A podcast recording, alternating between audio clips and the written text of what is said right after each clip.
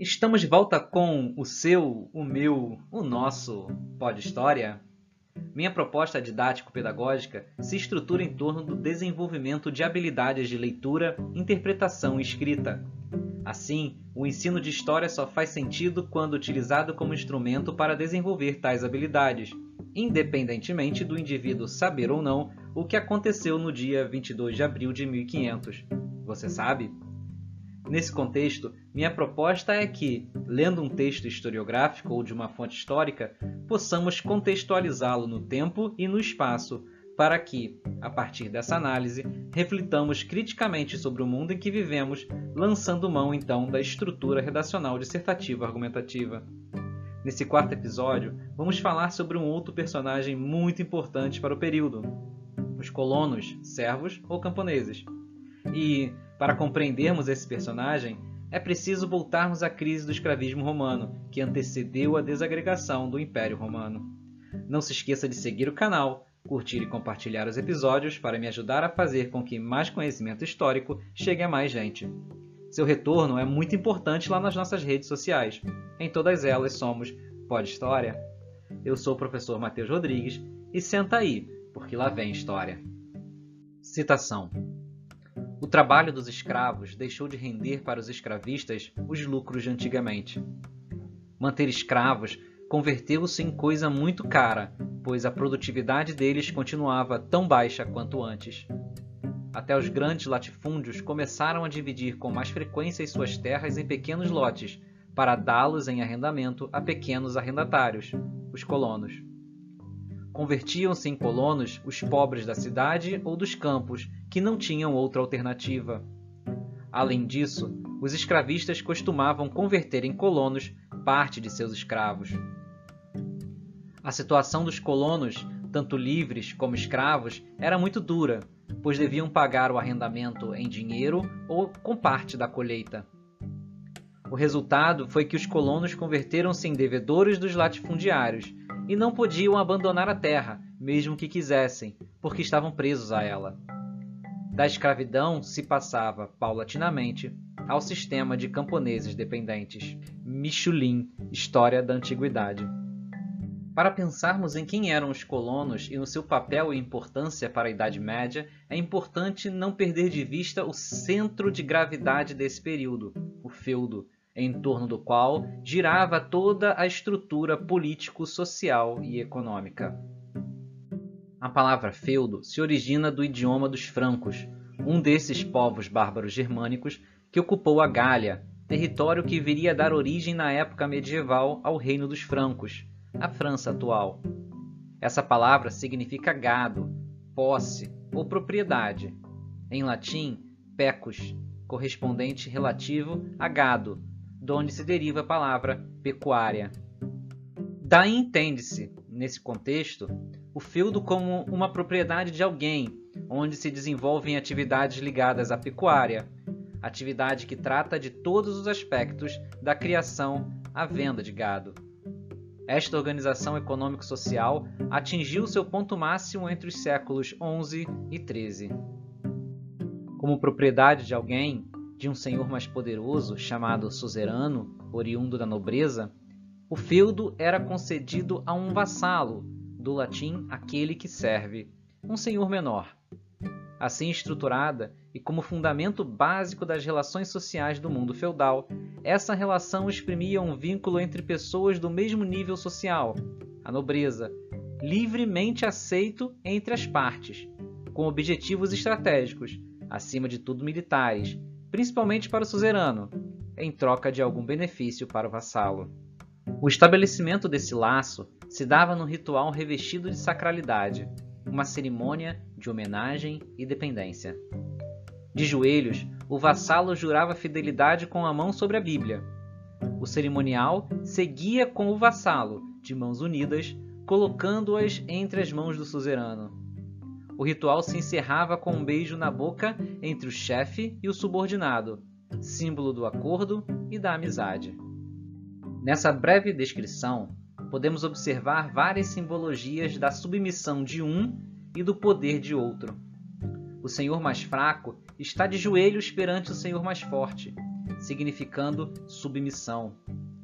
A proteção, significada pelo colocar as mãos unidas no acolhimento das mãos do outro. A Bíblia, sobre o qual o vassalo jura fidelidade, significando que romper esse laço era, para além de um crime, um pecado. E por fim, a intimidade do beijo.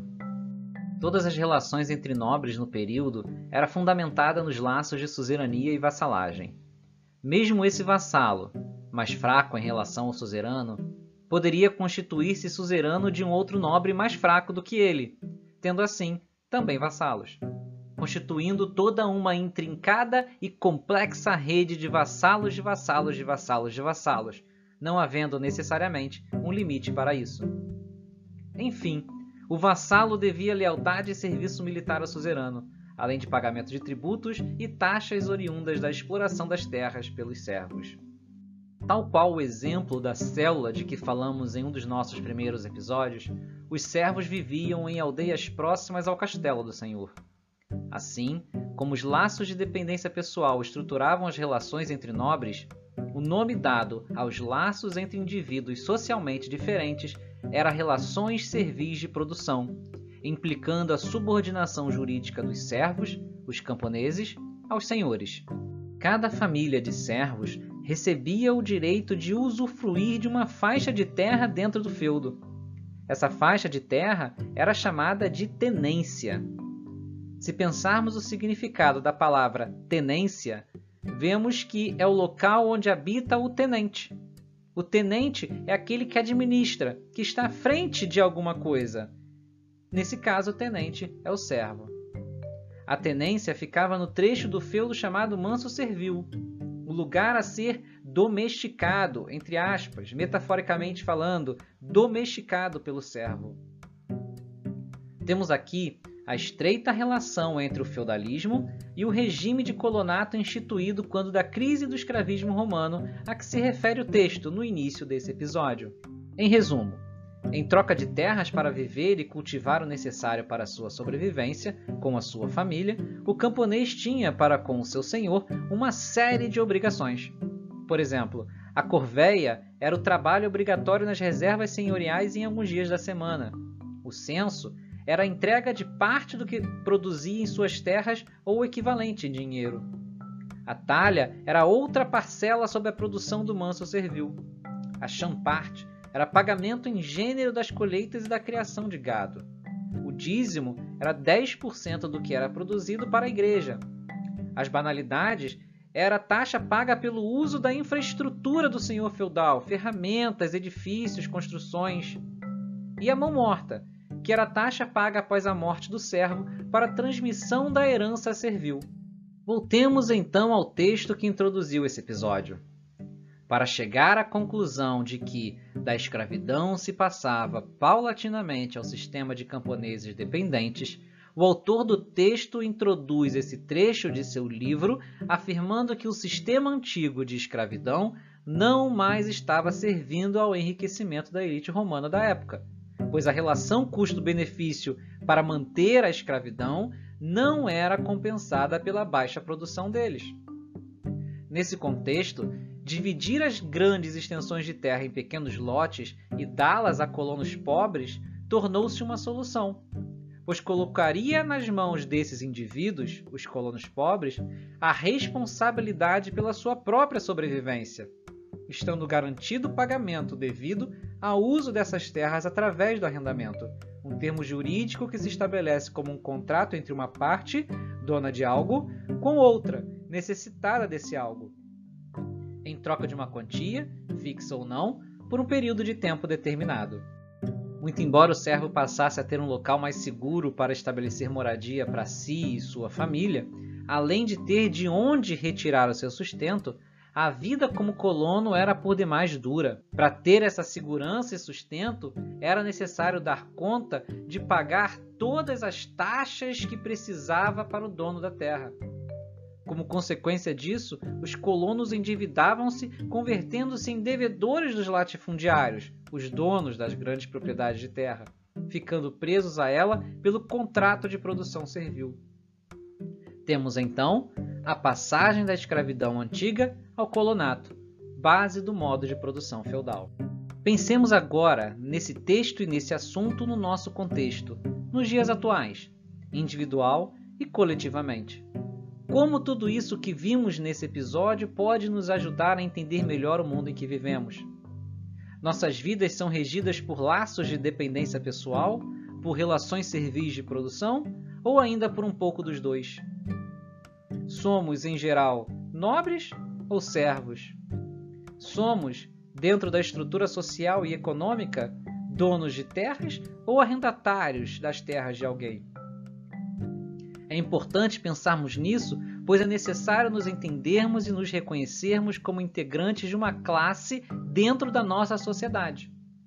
Uma classe que se define pelo poder de compra na propaganda midiática, mas que na realidade força uma definição para diferenciar os trabalhadores como um todo, fazendo com que indivíduos que ganham salários de quatro dígitos sintam-se diferentes dos que ganham salários de três dígitos. Acreditar que, por estar estatisticamente na classe média, significa estar isento dos problemas inerentes à desigualdade social, como saúde, educação e segurança públicas, é apenas uma ilusão criada para, voluntariamente, submeter o colaborador, entre aspas, termo criado para romantizar as relações de trabalho hoje em dia, fazendo com que o funcionário acredite ser partícipe do sucesso da empresa, mas sem dividir com ele tal sucesso. Embora exigindo sacrifícios a mais por esse trabalho, que, no entanto, não se importa, não leva em consideração o seu bem-estar ou o bem-estar de sua família. Os mesmos indivíduos que bradam a morte da economia por causa da pandemia de coronavírus são os que fortalecem um discurso por menos direitos e seguridades ao trabalhador. O quanto de nossa vida é destinada a trabalhar para alguém em troca de subsistência, sobrando muito pouco para uma vida mais saudável, física e psicologicamente. Quantos de nós podemos ir além de sobreviver, podendo viver, sem se preocupar em ter de escolher entre trabalho e lazer? E isso não significa que a solução para os problemas da dependência e da servidão seja você abandonar os laços contratuais amparados pela legislação que lhe garante a dignidade de vida e segurança. Ser empreendedor não significa, como a propaganda midiática diz, a liberdade. Ser empreendedor, da forma como se estabelece na nossa legislação, significa, se não a mesma, uma maior carga física e emocional de trabalho, mas dessa vez não regida por leis protetivas e saudáveis que lhe garante, por exemplo, um dia remunerado de descanso. Os cases de sucesso não são nada mais do que isso, casos. Agora, o que está por trás dos casos de sucesso, se não os casos de fracasso? A cultura empreendedora, da forma como se apresenta hoje, fortalece um sentimento individualista de sucesso, independentemente da maioria das pessoas ao nosso redor fracassarem. Uma mentalidade egoísta que nos faz esquecer que, como indivíduos, fazemos parte de uma sociedade plural, mas única. Como é possível alguém dizer para um ajudante de obra ou faxineira que a vida deles é difícil porque eles não se esforçaram e não se arriscaram o suficiente? Hoje vivemos sob uma constante ameaça às leis trabalhistas, constantemente sendo flexibilizadas, tal qual o sistema previdenciário e de seguridade social, que permitem ao trabalhador, legalmente registrado, a garantia de um seguro-desemprego ou de uma licença médica remunerada do caso de não poder trabalhar em decorrência de alguma enfermidade. O maior exemplo recente é a chamada uberização das relações trabalhistas. Nesses aplicativos de entrega de transporte privado, em caso de acidente ou doença, quem paga a conta? É ao trabalhador a quem interessa flexibilizar as leis trabalhistas e de seguridade social? Existe trabalho sem trabalhador? Porque a conta da má gestão do dinheiro público, fruto dos nossos impostos, precisa ser paga sempre pelo trabalhador aquele que sofre, em primeiro lugar, pelas agruras do cotidiano. Quem é que sofre pela constante retirada de investimentos para educação, saúde e segurança públicas? No fim, o banco sempre leva. Até quando esperar?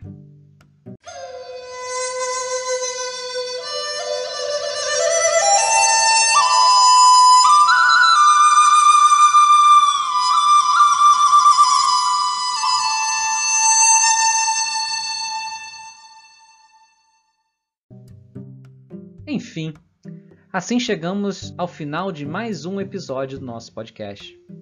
Esse episódio foi mais uma vez roteirizado, produzido e editado por mim, Matheus Rodrigues, o professor.